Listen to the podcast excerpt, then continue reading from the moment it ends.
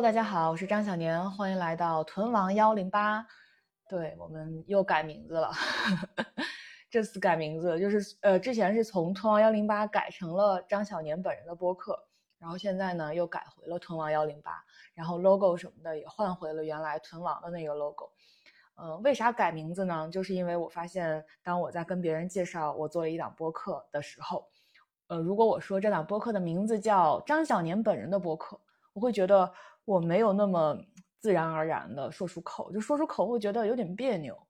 那如果我说这这档播客的名字叫“屯王幺零八”，我会觉得哎，好自然，就是应该是这样的，所以就改回来了，也是非常随意的一个决定啊。然后包括 logo 也是，我觉得如果放像之前就张小年本人的播客的时候，那个 logo 就是我自己的一张美美的在天真蓝拍的照片。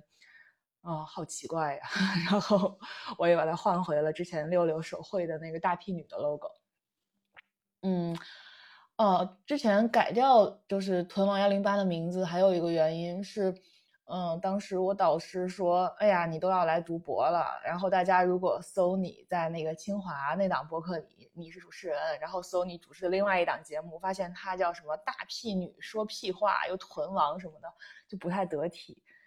但是呢，我想了想，嗯，我当时觉得老师还说的挺有道理的，我就悻悻的改掉了。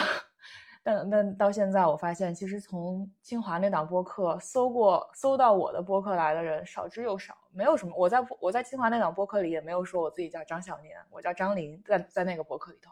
所以也没有什么人把这两个播客联系起来。就算搜到了，也无伤大雅吧，我感觉就改了，嗯。所以，我们从今天开始正式又更回了原来的名字啊，叫屯王幺零八，大家不要记错了，大家搜的时候也不要搜错，然后给别人推荐的时候也记得我们叫屯王幺零八，然后我们的那个听听友群叫大屁联盟，就是大屁大屁股的人的联盟，叫大屁联盟啊。然后，如果大家想要加入听友群的话，也可以先添加一下小助手的微信，你吃饭没？全拼都是小写。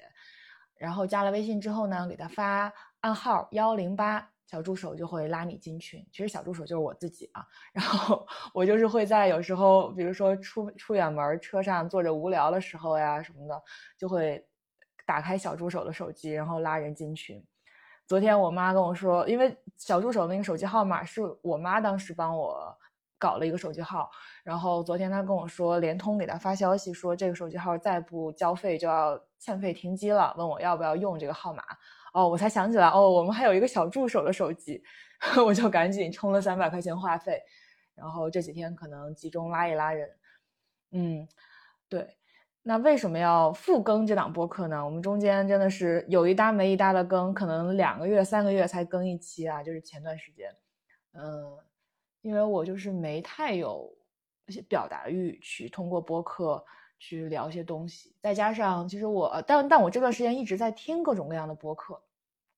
我特别爱听的就是高贵和处女武器，因为我特别喜欢这种两个固定主播，就是有这种播客搭子的感觉，然后一起去邀请别人录播客，或者是自己两两个人就是互相聊一些话题，我好羡慕这种有这种播客搭子的人，虽然我之前也有，但是后来没有了。嗯，我就觉得一个人录好像有点儿不知道该说什么。嗯，但为啥最近更新了呢？是因为我最近找到了一些找播客搭子的灵感，就是最近密集的认识了新的同学，因为博士入学嘛，认识了新的同学，然后因为入学的契机，就呃经常去到海淀，然后呢就跟很多老朋友又重新恢复了联系。呃，有时候就是上，我是周一到周三是满课，然后四五六日都在朝阳这边，所以我周一到周三就会约一些之前在学校的老朋友啊，就在海淀那边的老朋友一起聊聊天什么的，呃，就会发现其实想要说的事儿还挺多的，然后大家聊天聊的状态也蛮开心、蛮自然的，嗯，就有了一些表达欲。就没有不像之前那种，哎呀，这周又要更播客了，那说点啥呢？不会有这种感觉。再加上呢，呃，我不是周一到周三满课嘛，就博一的课其实还挺多、挺密集的，嗯，就是密集的接受新知识，然后密集的读书，嗯，会觉得有很多。哎，稍等，我这个热水器突然开了，我关。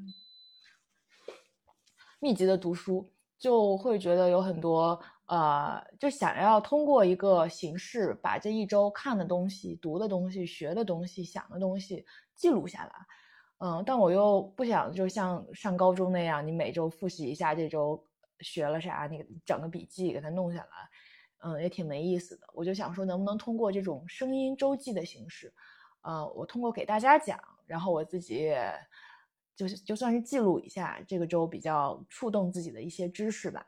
嗯，不光是知识，也是也有一些瞬间，嗯。那我们今天就先从瞬间说起吧。啊，对，就总结一下我刚才说的，就是我们这档播客复更之后，基本就是两个板块儿，呃，一个是我会争取每个周更新一下我的读博周记，呃，读博周记里包括这个周打动我的一些知识，让我我记住了的一些知识，还有一些美好的瞬间，上学瞬间或者是生活瞬间吧。然后另一部分呢，呃，会。持续的找人聊天，然后呃，这其这这当中就找的这些人当中，包括很大一部分是我的博士同学、新同学，因为大家认识了之后，我会发现哦，现在就是我们学院的博士新生的构成还挺有意思的，就是有那种真的是就是比如说三清的，或者一直在学校里边上学，然后无间断上学的那种。啊，然后也有那种有工作经历的人，我我以为我的工作经历算蛮久的了，因为我相当于是从二零一八年开始做这个公司，做到现在，嗯，虽然中间也是一边读书一边创业吧，但也算是有工作经历。然后我们班还有那种在大厂里边待了五年，在阿里、腾讯还是字节，我忘记了，反正待了五年，嗯，然后回回来读博的。然后还有去当过选调生，就真的是在基层当过副镇长的那种同学，然后回来读博的，嗯，反正各种各样的吧，各种背景的人都有。然后有人研究健康传播，就有人是学医的，然后后来学了新闻，他是做那种呃健康传播的。所谓健康传播，就是比如说，嗯，大家就是抽烟不好这个事儿，怎么通过传播，然后。各种策略什么的，让大家都知道传呃抽烟不好。这个就我特别简单的说，就什么叫健健康传播。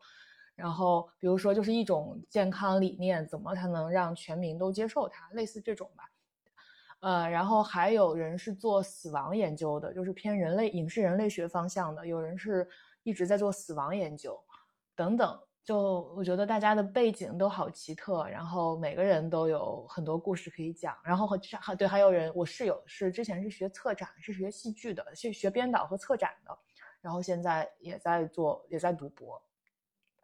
所以我觉得这些大家奇奇怪怪的经历都值得呃聊一聊，然后兴许会给听众一些启发，也不一定，如果没有的话，那就是。就当是我去了解一下我的同学们，看之后有没有什么可以一起写文章的机会。嗯，所以就是找人聊聊这部分，有可能有很大一部分是我会跟我的博士期间新认识的同学去录播课，然后另一部分呢，就是刚才说的我在五道口的那些老友们，一个一个的，对吧？好久不见的都找回来聊一聊，看看最近大家都干了些啥有意思的事儿。所以整体就是这个博客复更之后准备更新的两个板块，嗯，然后昨天我其实已经录了第一期找人聊聊，是跟我之前在话剧队的好朋友，我们俩都是是一届的，他是美术学院的一个朋友。那天我呃刷朋友圈，突然发现他在工厂里打工。嗯，他就是一个家境算比较优渥吧。他的爸爸是一个著名的艺术家，然后从小就是清华系一一路就上学上上来，然后大学在美院，就是在我看来是一个标准的 就北京小孩儿，然后特别呃有灵光，特别就是放荡不羁的那种。结果那天看到他在浙江的工厂里打工，嗯，我就昨天吧跟他一起录了一期博客。还蛮值得期待的，剪出来大家可以好好听一听，特别有意思。这姑娘特别喜欢她，嗯，对。然后那今天我们就先聊一聊开学第一周正式上学、正式上课的第一周，呃，我印象深刻的一些书啊、一些观点啊，还有一些瞬间。那我们先从不那么硬核的聊起吧，先聊一些瞬间吧。嗯，上周我想想。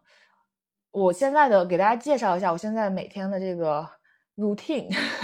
就是周一到周三我不是那个在学校上学嘛，然后其中周二晚上我是住在学校宿舍的，因为周三一早有一个八点的早课，所以就不想如果住家里的话，可能要起很早才行。嗯，所以我就周二晚上是住在宿舍，其他的都是会上，平时就会通勤。然后通勤方式呢，我是骑自行车，就是从我朝阳住的这个地方骑到清华，大概会骑五十分钟。哎，嘿嘿，你叫啥？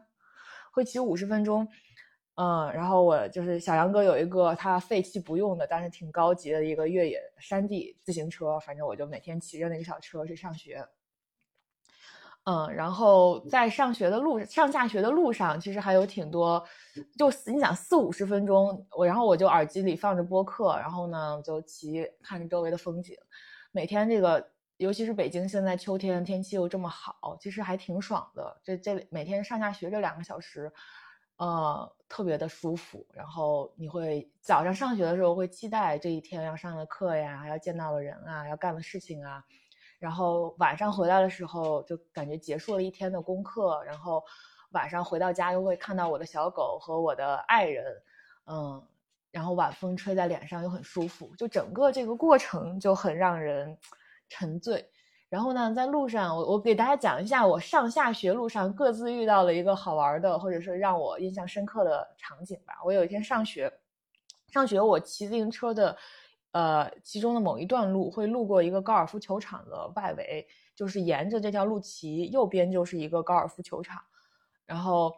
嗯，大家也知道我我挺喜欢打高尔夫的。然后有一天我就骑骑车，看到正好骑到一个果岭，就是高尔夫那个果岭，然后看到有个人有个大哥在打球，我真的就停下车驻足，然后透过铁丝网在那儿看着人家大哥切在果岭边切球，然后把球切上了果岭。然后拿出他推杆，把这个球推进了球洞。看完了之后，正好前面红绿灯变绿了，哎，然后我骑上车就前往学校了。我就当时觉得，哎，这个时刻挺妙的，从来没有想过自己会以这种形式看一个人打球。嗯，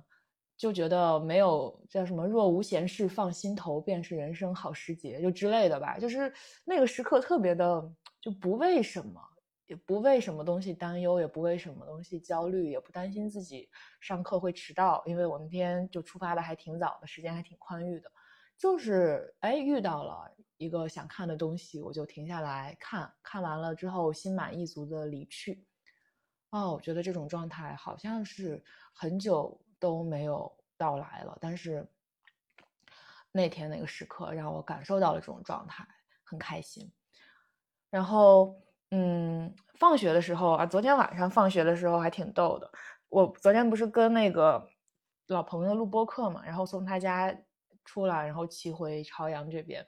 呃，已经是晚上了。昨天晚上我就是在路上骑的时候，看到我前面有一个姑娘在骑共享单车。哦，对，这个前情提要是我昨天晚上。骑车的时候，耳边放的播客是，就是梁文道老师跟周轶君老师他俩上那个播客 JQ 的播客去聊厌女，所以耳机里边他们在聊这个女性互相帮助啊，在聊女性主义啊什么的。然后我就看到我前面一个女孩在骑共享单车，她骑的也挺开心的，估计就是 小风吹着，然后她骑着骑着，突然把那个脚撒开了，就是把脚往两边劈开了，然后那个。共共享单车的脚踏脚踏板就在不停的转，但他脚就在这劈开，在迎风吹，可能就在享受这个不用蹬自行车，然后整个身子很舒展，然后在这个晚风当中飞驰的感觉。而且他穿的还是裙子哦，我 就我觉得这个画面特别美妙，特别开心。我就想说，哎呀，你给我呈现了一个这么美妙的画面，我要送你一个。我不是骑的是山地车吗？速度比较快，轮子比较大，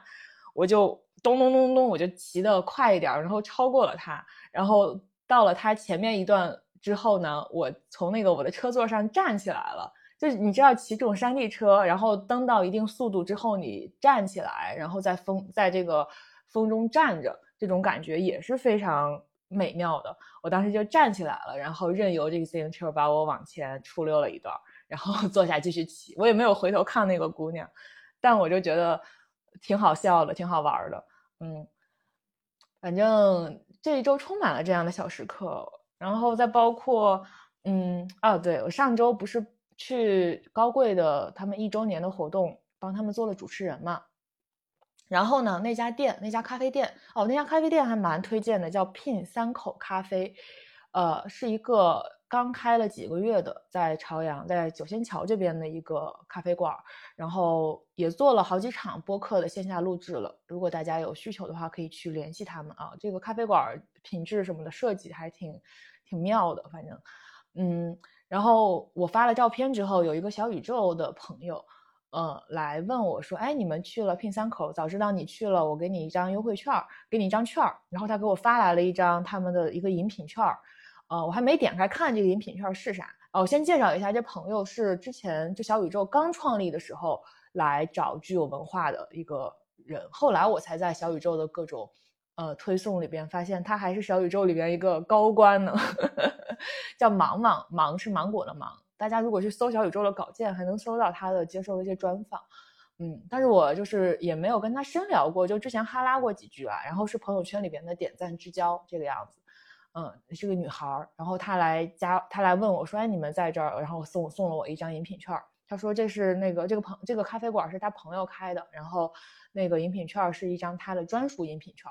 我当时听到专属饮品券，我还没反应过来，我就是我以为就是他朋友送了他一些券儿，他可以再给他在北京的朋友用。因为妈妈，因为小宇宙是在上海嘛，妈妈也住在上海，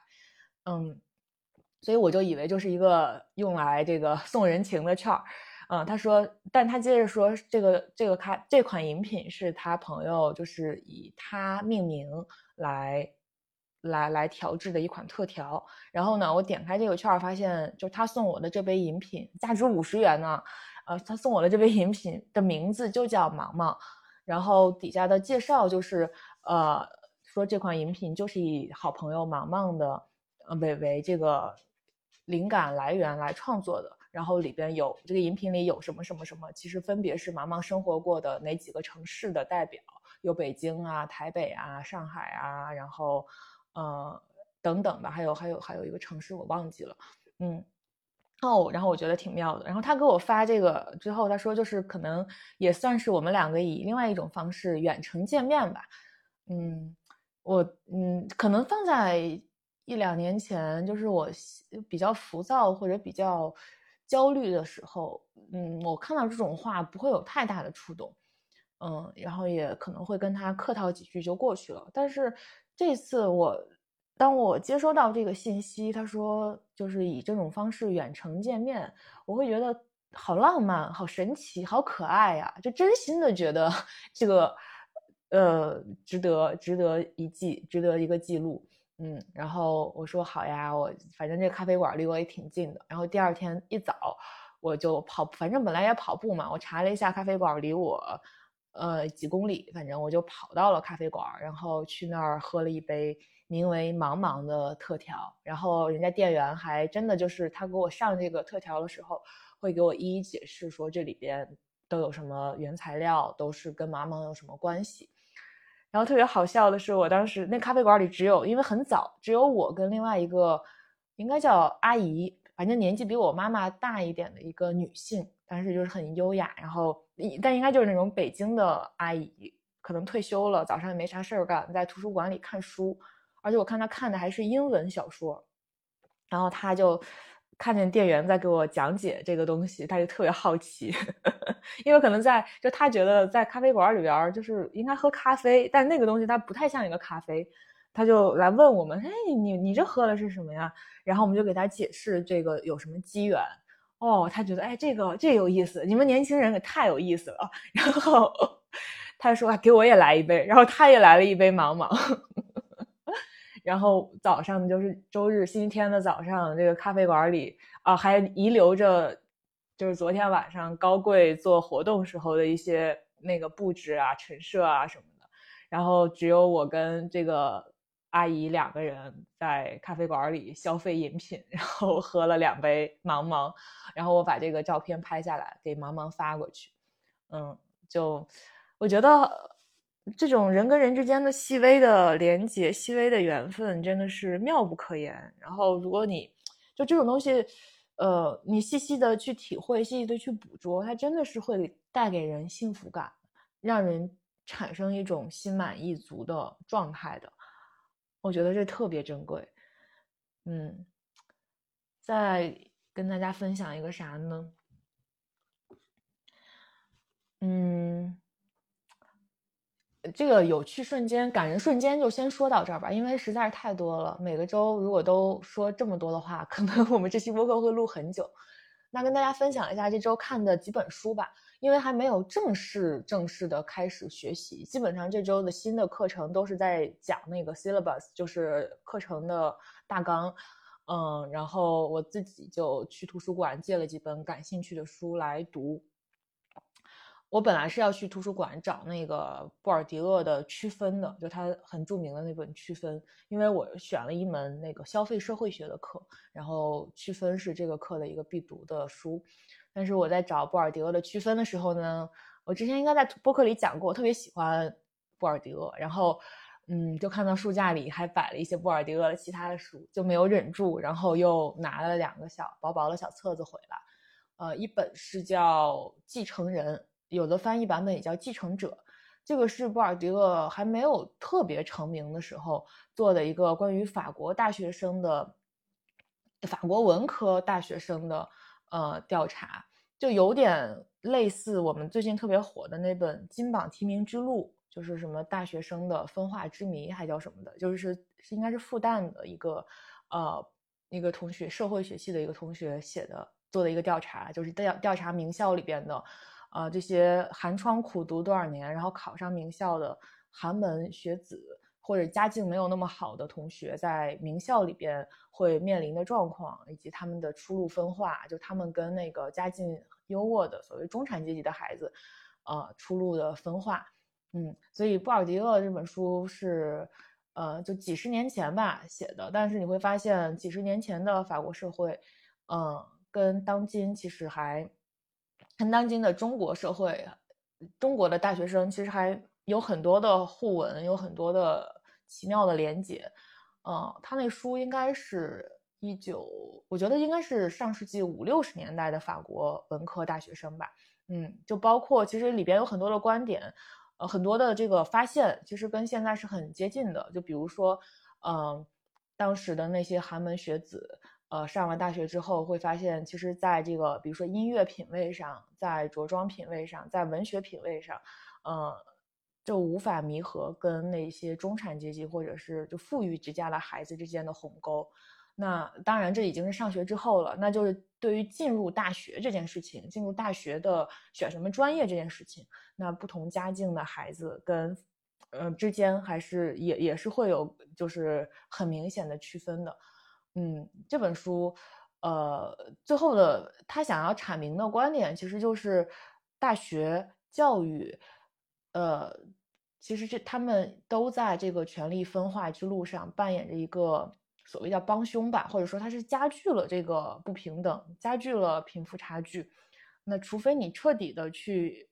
消灭或者弥合这个社社会。贫富阶级之间的差距，才能去使得教育，使得大学教育真正的去让这些人获，让这些孩子们获得，呃，流通的，或不也不是流通吧，获得获得真正的呃教育，获得真正的提升。所以就是说，呃，看似这些大学的制度啊，然后这些学校里边的学习啊什么的，是在呃帮助。穷人家的孩子摆脱穷苦命运，摆脱这个原来的阶级向上流动的，但其实他没有，他其实他是一个旧制度的帮凶。整个是想表达的是这么一件事情。嗯，这本书也不是特别厚，我当时就是在等人的时候，呃，花了大概一个多小时看完的。它就分三个章节，然后每个章节都，因为布尔迪厄，我觉得他特别会起名字。就每个章节都用一个特别精妙的标题，会概括这个章节的内容。嗯，就分别分析了他们这个这些孩子们进入大学的分化，进入大学时候的分化，然后在大学里边的分化，以及他们的出路的分化。嗯，然后，对，说到等人，我上周还见到了李继民，就是我我等的那个人就是李继明，就是之前看你是范围的朋友应该对他比较熟悉，他上过我们第一季的某一期，呃，跟毕导一起上过一期叫《最强大脑》，就是他是一个我生活中认识的，算是很聪明的一个人了。然后现在在剑桥读高能物理还是什么物理，反正就是一些我听理论物理的博士。嗯，我就是特别像奥本海默，之前也他之前前几年也在德国读过，然后现在又回到剑桥继续读博士。嗯，然后他最近是来清华做一个受邀，在清华的那个高高等研究院，就是杨振宁老师这个一手创办的那个地方，呃，做了一个他的就是关做了一个他的研究的一个分享。然后清华的这个高等研究院。类似于大家在奥本海默电影里看到的，就是奥本海默当时入职的那个普林斯顿的高等研究院，就是在那个高等研究院门口，他跟那个爱因斯坦的那个在湖边发生的那番对话嘛。当时就是我看了那个奥本海默的传记，包括一些其他的资料，还有听播客，就发现好像之前就是奥本海默要那个退休的时候，他其实是想让杨振宁去接手他在普林斯顿的这个研究院。的主管的这个职务的，但杨振宁当时是拒绝了，然后去了纽纽约大学，还是去了什么什么黑石分校之类的，反正就是去到了另外一个机构，就更重那个，就就可能是条件，我不知道当时是为什么，反正就是许可能许诺了他更好的实验条件之类的，科研经费之类的，反正他去到另外一个地方，然后嗯。在那儿做出了他最著名的那个叫宇宙不不守称，还叫什么？反正就是他最著名的那个，呃，那那那个理论的，嗯。但是他最后晚年还是接受了清华的邀请，在清华这边就是一手创办了一个高等研究院，里边都是一些，反正据李继民跟我说，他觉得他跟里边人交流，觉得这这这个研究院还挺硬核的，就是里边的人都还挺牛的。嗯，然后这个研究院，大家如果去清华参观的话，这个研究院还挺好找的，就在清华大礼堂边上。呃，你大家知道，就是进了那个白白的清华的那个二校门，就是那个大白门，进去之后是一片大草坪，大草坪对面的对着的是一个礼堂。然后呢，在大草坪的左手边的第二栋房子就是这个高等研究院。嗯，然后。嗯，对，怎么说起李金明来了？对对，就是我我们俩基本上每次我我去欧洲或者他来国他回国，我们都会争取见上一面，然后聊聊近况，就很神奇。你说我跟他，我们两个 学的东西完全不搭盖，他做的研究我完全无法理解。嗯，但可能就是那次神奇的机缘，我们在那个一站到底遇到，然后。回到北京之后，他当时在北京小住，然后我经常邀请他来我们公司玩儿，然后邀请他上我们节目，就一来二去就变得像亲人一样。然后，呃，因为他也是青岛人嘛，我们有时候会在青岛见面，有时候会在北京见面，然后，嗯，就有一种，呃，虽然很远但又很近的感觉。嗯，我觉得这样的朋友很很少，但是又很妙。嗯。然后他也会给我讲他在剑桥的一些生活呀，他面临的一些，就是他在科研上面的一些焦虑吧。就所有人都一个，就你想一一个人已经聪明成这样了，然后依然会担心自己做的研究不够好，不够拿得出手，就还是会，嗯，对自己有很多的要求，然后以及。他还没有看奥本海默，但他说已经有很多人推荐他去看了。嗯，然后以及在剑桥做，你想他做的又是理论物理，其实还挺孤独的，就每天就是要花很多的时间一个人待着思考想事情，然后正常的社交基本没有。嗯，然后吃喝拉撒什么的，就是最简单的，就是他对这些东西也没有什么呃过度的需求。所以过着特别特别简单和轻，我觉得有点都像，就是修行的生活了，激进修修修行的生活，然后在思考这些宇宙啊、这些物理啊这些东西，嗯，然后说到哪儿啊？对，说说到这个继承人很薄，怎么说到说到了李继民？对，除了《继承人》这本书，我还借到了另外一本。哎，我去床上把这本书拿过来，叫做《社会学家与历史学家》。这本书是布尔迪厄跟夏蒂埃的对话录。夏蒂埃就是法国的一个著名历史学家。然后这本书就是在布尔迪厄，呃呃，出了他最著名的那个区分之后，其实这本书虽然在法国学界。呃，很一很很热吧？但是呢，其实，在历史学家当中，就历史学家对布尔迪厄的这个研究方法啊，对他的很多观点，其实是比较不屑的。所以，相当于是法国的电视台，法国这个节目组吧，就把这俩人儿，把一个作为社会学家的布尔迪厄和作为历史学家的夏蒂埃拉到一起，类似于现在录播课啊，但他们录的应该是电视节目还是电台节目？嗯，叫做名人直白。应该就是让把名人拉到一起，让他们俩互互互相说一些真心话，还挺有意思的。你看，人家法国早在那个时候就已经有这这类节目了啊，就《名人直白》这个节目是法国文化广播电台的一个节目，把他俩拉到一起录了五期对谈，哎，是五期还是几期啊？嗯呃，对，是五个对谈，嗯，然后呃在。二零一零年的时候，这本书才出版，其实就是把当年他们的那个对话给它出版成了对话录的形式，呃，发表了出来。但是，一零年的时候，布尔迪厄已经去世了。我看布尔迪厄应该是零二年，零二年去世的，还是零八年？零二年吧，对，零二年去世的，一九三零到二零零二。然后，这个书分为五个章节，分别叫做。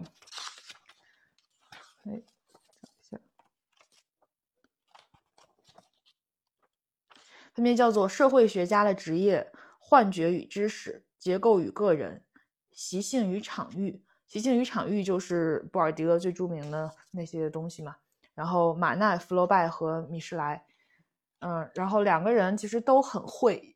呃，很会指的是两个人都经常在法国都经常上电视节目啊、电台节目去通俗化的去讲述自己的这些学术观点，然后文采斐然又很幽默、很风趣。又很一针见血，所以两个人的对话其实是你可以想象啊，两个绝顶聪明的大文科、顶级文科生，法国顶级文科生，在一来一回的这样，一方面又会 challenge 对方的观点，一方面呢又其实又很惺惺相惜，又对对方有很大的呃包容和尊敬。所以我我现在这个对话录才看了第一个，但已。嗯，已经觉得哎，我想把这本书看完了。呃，我觉得国内的对话录或者就这这几年吧，其实对话体这种形式还挺常见的。那最著名的就是那个把自己作为方法那本书嘛，就是吴奇采访项彪的那个。嗯，然后嗯，像那个什么，就是上野千鹤子老师的那几本，不太算对话，它就是更多的是书信往来，对吧？嗯，但是我觉得就是这种两个人把两个嗯又有相似点又有不同点的人放在一块儿去聊天的这种，呃，这种话语的交锋，这种思想的交锋是很迷人的。然后我我觉得现在做播客也我也在追求这种做做出这种东西来。我觉得这个才是真正的好玩的东西，而不是说你作为一个主持人，你去体面的采访一个位高权重的人或者一个。啊，久负盛名的学者，然后说：“哎，您怎么想这件事儿？”但其实这些问题早就准备好了，他也就根本不加思考就给你说一些大话套话，其实挺没意思的。嗯，反而像这种，嗯，没，其实原本没有什么台本，但两个人就是信马由缰的聊，但是不管聊出什么来，都很迷人，都很都很让人一就都很让人去思考良久，然后都会会让人会心一笑的东西，反而是。现在很稀缺的啦，然后这是两本，就是算是呃，已经算是小小小小闲书了。然后呃，我还在图书馆里借了两本，一个是《消费社会》，一个是《时尚的哲学》。《消费社会》就是鲍德里亚的那个著名的那本书，然后《时尚的哲学》也是我们那个消费社会学这门课要求读的。他就是把这个。呃，时尚这件事情去拆解开来，然后去看它怎么跟思想、跟哲学，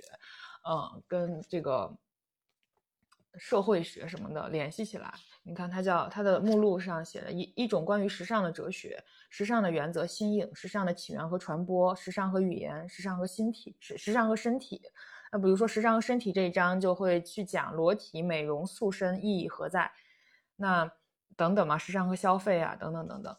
这个也。我我看这名就挺想读的，因为我们那个消费社会学那个书，他会给你列一系列书单。然后这学期呢，他其实就在老师讲课之外，每每周都会有一位同学去领读或者去导读一本书，让大家自己选。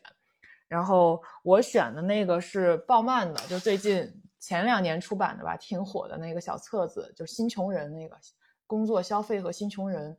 嗯，我那本书是最后一节课讲的，所以我还有一学期的时间可以看，而且那书挺薄的，就慢慢看吧。嗯，然后鲍曼最近还出了一本新书，好像叫做《当熟悉变为陌生》，好像是这个名字啊，我也打算买来读一读。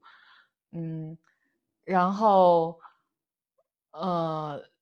我要说啥来着？对，就消费这消费社会学这个课不是我们学院的专业课，但是因为我们的那个课程。修课的要求里边是要求必须要选购几学分的外系的开给研究生的专业课的，呃，所以我就选择了消费社会学这门课。然后，因为我就是觉得学这门课可以迫使我多读一些我其实一直都很想读但没有读的书，就类似消费社会啊，类似新穷人啊，啊，类似那个布尔迪厄的区分啊什么的，就还挺好的，就是让自己多读读书吧。然后。呃，我们这节课的导论其实就讲了说这个消费社会是怎么形成的，然后，呃，其实归根结底就是生产生产力提高了，然后生产了很多剩余的东西，然后这些剩余的东西它就会商家就会通过营销等手段让让人去消费，就消费，呃，所以所以就是呃说白了就是物质变得丰裕了，然后我们现在开始买一些本不需要的东西了。嗯，但是就是这个听起来非常的直白和粗鄙，这是因为是我说出来的哈。就是如果你用学术化的语言，你用那个呃各种把它结构化去分析的话，其实有方方面面的东西是值得我们去看的。然后我们这学期就会通过这方方面面去把这个问题给呃了解一下，然后最后课程会写一篇课程论文，嗯。我目前我觉得生活里边其实还挺多现象值得去分析的。然后，因为我自己是学传播的，然后我可能会去分析一些生活当中跟传播和消费有关的现象吧。嗯，最近《装箱启示录》大家看了吗？我在课上还跟老师 讨论了这个剧。嗯，然后我们还我拿出课表来看看，我这学期还有什么课可以跟大家分享？对，还我还选了一门影像作品分析。这个是我们学院的曹书乐老师开的课程，他是打算用四个学期，把从呃那个十二十世纪六十年代开始的世界电影史上的一些重要的作品，呃放给大家，然后跟大家去做这个赏析和评论。嗯，所以这个课就是有一个专门的大家集体观影的时间，然后有一个大家一起去讨论的时间。呃，我们这学期好像只会。看到八十年代，从就六十年代到八十年代，嗯，然后呃，第一个这周看的是《城市之光》，就卓别林的那个电影。但是我当时我放映的时候正好有一有一门别的课，没法没法就跟大家集体观影，所以我就只能回家自己看一下这个，然后下周二会一起讨论，嗯。然后还有什么值得？哦，对，然后另一门课是那个新闻传播学历史理论与前沿与方法研究。这个课其实就是会老师会带你读很多新闻传播史上著名的作品，有些可能是如果是一本书的话，可能就是其中的选选取的几章了。然后也是每个同学会领到任务，然后每节课去做导读，大家就共同研读了。但是每人可能会重点读其中的一两篇。嗯，然后我分到的是，啊，我我对，只能说分到，因为我手速太慢了。大家有一些比较热门的，什么那个呃法兰克福学派呀之类的，很很快就被人抢走了。然后最后我分到的是哥伦比亚学派，就是最早的那个拉加斯菲尔德那那帮人的那些，也挺好的。反正我就是。第，因为它是按照这个有点按照这几个流派，它是按照时间来的，所以哥伦比亚学派算是最早了嘛。我就呃成为了下周就是我们这门课第一个要做汇报、做展示的、做导读的人。嗯，但也挺好的，因为这样老师就会记住你。就第一节，所以我就看这两门课，那消费社会学是最后一节课去导读那个新穷鲍曼的新穷人，然后。呃，这个新闻史的这个新闻新闻传播史的这个课是第一节课就要导读，啊，这个就是哥伦比亚学派的文章，好吧？嗯，还有什么课值得跟大家分享？对，然后我还去那个，我想上壁球课嘛，就但是学校没有给我们博士生开壁球课，然后呃，但是可以去。就是上那种很挺贵，就相对比较贵的私教课，嗯，因为学校里建了一个很新很大的体育馆，里边有一个壁球馆。我其实一直挺想学壁球的，但是就由于这个环境条件，嗯，北京的壁球馆其实挺少的，而且壁球课还挺贵的，嗯，但是我当我发现学校里开了这个之后，我觉得肯定比外面的会便宜，而且这个条件，壁球馆的条件肯定也会比外面的好很多。嗯，结果果然，我那天在小红书上就刷到了一个壁球运动员，他好像在清华教课，可以教这个私教。我就去问了一下，然后他们体育部的老师还带我看了一圈这个整个的新建的体育馆，真是太豪华了。就是那个冰场啊，大得你不知道，就是我从来没有见过那么大的冰场，我都震惊了。然后里面还有室内网球场、室内篮球场。呃，各种乒乓球场、羽毛球场、操课的，还有练击剑的地方、练滑雪的地方，就整个还整个一个大震惊。然后壁球课是一个人是五千块钱，然后十节课。然后如果两个人上的话，那就是啊不，一个人是四千五十节课，然后两个人的话是两千八，好像我具体我忘记了。嗯，就是我反正我是打算上一上这个壁球课。因为听说这个课会狂，就是打壁球还挺消耗这个热量的。对我每天就是会，因为现在上上学了，时间可能不会像每天在家里自己安排那么的轻松随意啊。呃，我就会就是找时间吧，抽空跑步，抽空去做一些运动。然后，嗯，那天就是下课之后，我在学校里边跑了六公里，啊，太爽了！而且正好是晚霞满天的时候。跑在学校里边，人又很少，嗯，就很舒服。我甚至还想继续跑，奈何接下来要上课了。我现在每天就穿着我的瑜伽裤、瑜伽服去学校，然后这个那个吸汗也快嘛，散那个散排水也快，就那个跑的时候脱下外面的衣服，穿一个小吊带儿，然后穿着瑜伽裤跑。跑完之后，我把外面的外套一套，就可以去上课了。然后也不化妆，就特别轻松随意。嗯，然后今天先说这么多吧，我觉得已经录的时间够长了，录了四十三分钟了。就我这么碎碎念，也不知道会不会很赶课。但我们的那个找人聊聊不会碎碎念的，找人聊聊还是会就是一来一往，是有一些有一些主题的，不会让人走神的。反正这个专题其实就是这个专题，我现在的这个专题这个板块儿，这这个。读博周记这个板块儿其实就是用来给我自己留下回忆用的吧。然后如果能顺便给大家带去一些陪伴，带去一些新的东西，那就更好了。嗯，好吧，那今天就先这样。然后我们我跟那个老同学录的那期播客，我会尽快剪出来跟大家见面的。然后大家就期待一下吧。那今天就这样了，我们拜拜。一杯一杯一杯在打，请你爱体谅我。酒量无好，莫甲我创空。时间一天一天一天在走，汗一滴一滴一滴在流。有一天咱拢老，带某囝斗阵。浪子回头。